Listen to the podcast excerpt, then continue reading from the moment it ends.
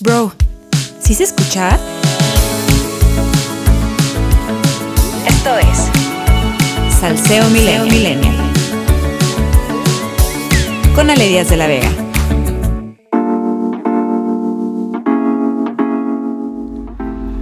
Bienvenidas y bienvenidos a Salseo Millennial. Hoy es nuestro cuarto episodio y el día de hoy quiero tocar dos temas muy importantes que van de la mano. El primero es uno que ya les debía y es la reforma a la ley de industria eléctrica. Vamos a ver grosso modo cuáles son sus implicaciones y en segundo lugar analizar los ataques del presidente de la República al Poder Judicial derivados de las determinaciones de dos jueces de amparo de nuestro país que determinaron suspender los efectos de la reforma a la ley de industria eléctrica en tanto se resuelven las demandas presentadas por diversas empresas en contra de esta ley. Así es que vamos a comenzar. El pasado 9 de marzo se publicaron en el Diario Oficial de la Federación las reformas a la Ley de Industria Eléctrica, mismas que cambian esencialmente la forma en la que opera el sistema eléctrico nacional y, de acuerdo con empresarios de la industria, promueven un modelo de monopolio en la generación de energía eléctrica por parte de la Comisión Federal de Electricidad en perjuicio de inversiones renovables. ¿Cuál es el objetivo de esta reforma? Pues de acuerdo con el gobierno, el objetivo es fortalecer a la Comisión Federal de Electricidad y, digamos, poner orden en el sistema eléctrico nacional para evitar abusos en favor de empresas particulares que también están en el mercado eléctrico. Pero la oposición, analistas y la Comisión Federal de Competencia dicen que esta reforma en realidad limita la competencia y desincentiva o incluso excluye a la generación de las energías más limpias como la solar y eólica. Bien, ¿qué establece esta reforma? Pues en principio un cambio en el esquema de subastas con el que se compra la energía eléctrica que se usa en el país, en las que se elige la mejor oferta, es decir, la opción más barata. En estas subastas, desde la reforma energética de 2013, participan generadores privados e incluso puede hacerlo la propia Comisión Federal de Electricidad. Ahora, lo que cambia con la reforma es que la Comisión Federal de Electricidad ya no está obligada a comprar por medio de subastas electricidad que luego vende y hace llegar a los consumidores. En cambio ahora va a tener la libertad de comprar directamente la opción que considere conveniente, sin subastas de por medio e incluyendo a sus propias unidades de generación, es decir, negocio redondo. En segundo lugar, la reforma establece un criterio de preferencia para despachar o inyectar la energía a la red eléctrica en el que la primera opción sea la energía hidroeléctrica, un tipo de energía donde la mayoría de las plantas son de la Comisión Federal de Electricidad. Sin embargo, sobre este punto se ha señalado que la energía hidráulica, al igual que la energía solar y la energía eólica, también tiene ciclos, por lo que no podría cubrir gran parte de la demanda y se daría más espacio entonces a la generación con combustibles fósiles, es decir, gas, carbón, combustóleo, que son pues de los más contaminantes y son los que aparecen en segundo lugar de prioridad en la reforma. Hasta el tercer lugar de prioridad para abastecer a la red eléctrica estarían las plantas que producen energía eólica y solar, donde en su mayoría las empresas generadoras son privadas. ¿Qué concluimos de lo anterior? La realidad es que con esta serie de ajustes a la ley de industria eléctrica, la Comisión Federal de Electricidad busca excluir a los privados del mercado y al desplazarlos va a producir electricidad a costos hasta tres veces mayores. La comisión cuenta con diversas plantas hidroeléctricas en su infraestructura, pero muchas de ellas ya resultan obsoletas y en consecuencia pues producen energía a un costo más alto y por lo tanto obtiene menos ganancias. Entonces con esta reforma se podría tener energía más cara e incluso más contaminante al recurrir al combustóleo, al diésel, al carbón, como en ciertos momentos del año que no se tenga disponible agua para las plantas hidroeléctricas. Y bueno, en esencia, ese es el planteamiento sobre las modificaciones a la ley de industria eléctrica. Al día siguiente de su entrada en vigor, el juez federal Juan Pablo Gómez Fierro suspendió todos los efectos y consecuencias de esta reforma al admitir un juicio de amparo que solicitaron empresas privadas de energías renovables. Por considerar que esta ley pues es contraria al principio de libre competencia económica reconocido en la Constitución Acto seguido, el presidente se pronunció respecto de esta suspensión, afirmando que el juez Gómez Fierro era un defensor de los intereses particulares de las empresas que se ampararon ante esta ley.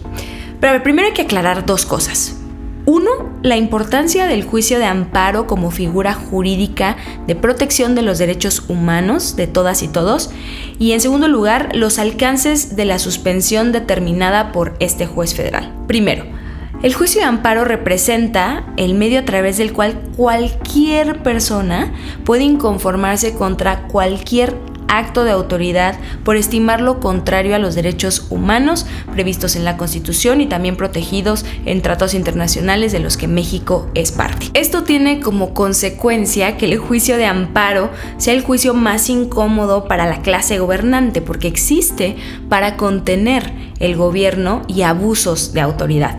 Ahora, sobre la suspensión. La suspensión simplemente es una medida que se toma al inicio del juicio de amparo para que las razones que originaron la queja o, en otras palabras la materia del juicio de amparo no desaparezca. Es decir, la suspensión se impone como una regla general y no tanto como una excepción. Entonces, hasta el momento no existen elementos para afirmar, vaya, ni siquiera insinuar que la actuación de los jueces que han otorgado estas suspensiones provisionales a las reformas de la ley de industria eléctrica han estado atravesadas por actos de corrupción o por el sometimiento a grupos de poder contrarios al gobierno en turno. Por otra parte, y siguiendo con la historia, Andrés Manuel López Obrador envió una carta a Arturo Saldívar, quien es ministro presidente de la Suprema Corte de Justicia de la Nación, en el que le pedía iniciar una investigación contra Gómez Fierro para revisar si su determinación de suspender los efectos de su reforma a la ley de industria eléctrica era legal o no. Saldívar respondió también mediante una carta pública que la queja sería dirigida al área correspondiente y de alguna forma con su lenguaje evidenció el malestar que causaron estas declaraciones del Poder Ejecutivo dentro del Poder Judicial. Pero a ver, este teatrito ya nos lo sabemos, ya lo habíamos visto, ¿se acuerdan? Sucedió lo mismo cuando la Auditoría Superior de la Federación publicó los resultados de la evaluación al ejercicio del gasto 2019, con números que no le gustaron al presidente y en consecuencia exigió a la presidenta de la Cámara de Diputados investigar al titular de la Auditoría Superior para ver si su actuación había sido conforme a derecho. Y menciono lo anterior para poder hacer una lectura panorámica de las acciones y omisiones de Andrés Manuel y comenzar a trazar la lógica de este discurso maniqueo de buenos contra malos, la izquierda contra los conservadores, la 4T contra la mafia del poder y básicamente pues AMLO contra cualquiera que se atreva a pensar y opinar distinto. Esto ya lo había mencionado yo antes, los comentarios del presidente no son los de un ciudadano común porque inciden directamente en la opinión pública, marcan la agenda política y tienen consecuencias materiales.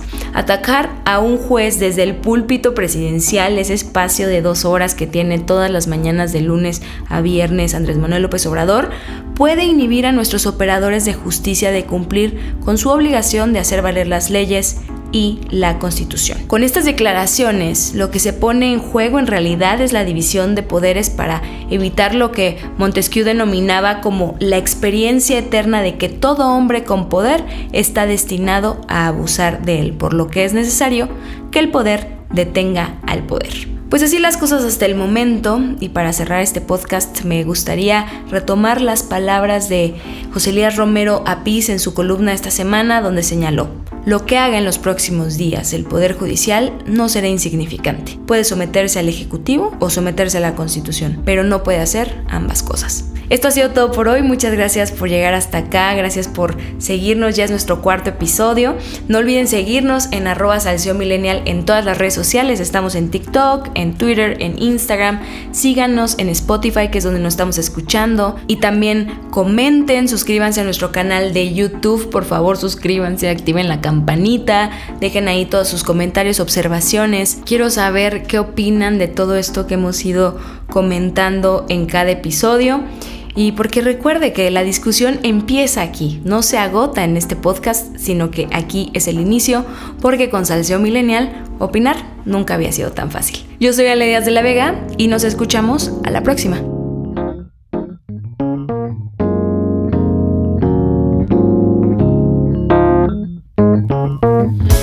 Nos escuchamos en el próximo episodio de Salseo Millennial. Este podcast es escrito y dirigido por Ale Díaz de la Vega y en la producción Daniela Moreno.